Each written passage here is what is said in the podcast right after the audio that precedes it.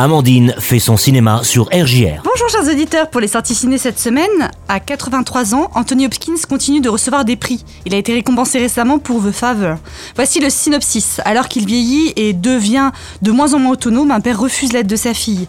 Voyant la situation se dégrader, il commence à douter de ses proches, de son propre esprit et même de ce qui est réel. Entre drame et western, sorti du film français Vers la bataille. Vers 1860, Louis, un photographe, réussit à convaincre un général de l'armée française de l'envoyer au Mexique pour prendre des clichés de la guerre coloniale, qui y fait rage. Sur place, perdu entre les lignes, toujours à contretemps, Louis est incapable de trouver les combats et de prendre le moindre cliché.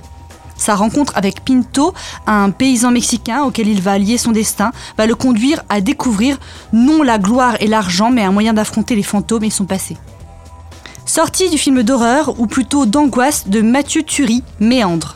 Une jeune femme se réveille dans un tube rempli de pièges mortels. Pour ne pas mourir, elle devra constamment avancer. On le déconseille aux personnes claustrophobes. Pour mon film coup de cœur, j'ai choisi le film ADN de et avec Wen. C'est ton grand-père qui faisait que on était une famille. L'incinération, ça sera dans cinq jours. Je serai pas là, j'ai un avion demain pour la Grèce. C'est une blague c'est lui qui faisait que, avec tout ce qui nous séparait, on était quand même une famille. Vous voulez un cercueil en chaîne? 100 euros, il est en carton. Oh non, non, c'est pas un déménagement. Oh non, non, non.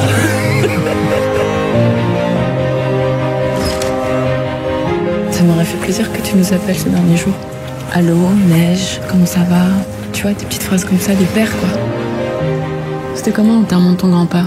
Une émotion indescriptible. Oh, tu te fous de ma gueule Non. C'est un film intime, voire intimiste, rempli d'amour et de force, mais qui ne tombe jamais dans la mièvrerie. On comprend une fois encore que filmer permet à la réalisatrice de capter et d'immortaliser de belles vérités.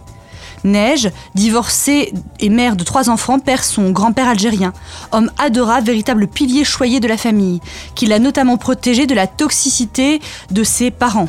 C'est ce deuil qui déclenche chez l'héroïne une profonde crise identitaire, qui la pousse à explorer ses origines armée d'un coton-tige afin de faire un test ADN.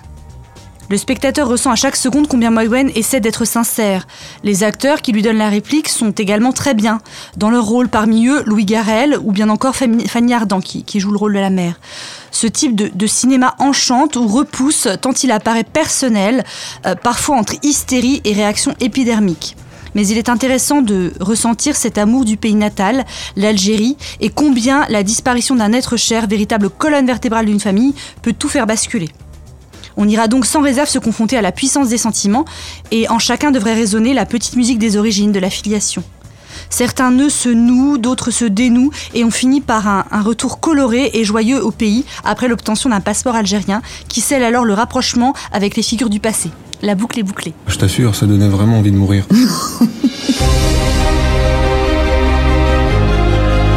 Ma mère, elle est 50% algérienne. Donc moi, la moitié de 50, c'est 25. Tu voudrais bien me donner ta salive pour un test ADN complet?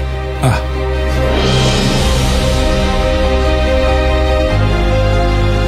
C'est normal qu'à l'âge que j'ai, j'ai toujours peur de toi J'ai envie d'avoir un esprit reposé.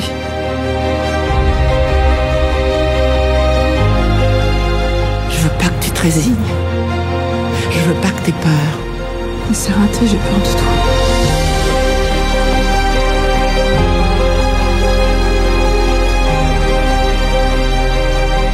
En un mot, sans rire, tu peux être fier de moi, Emir.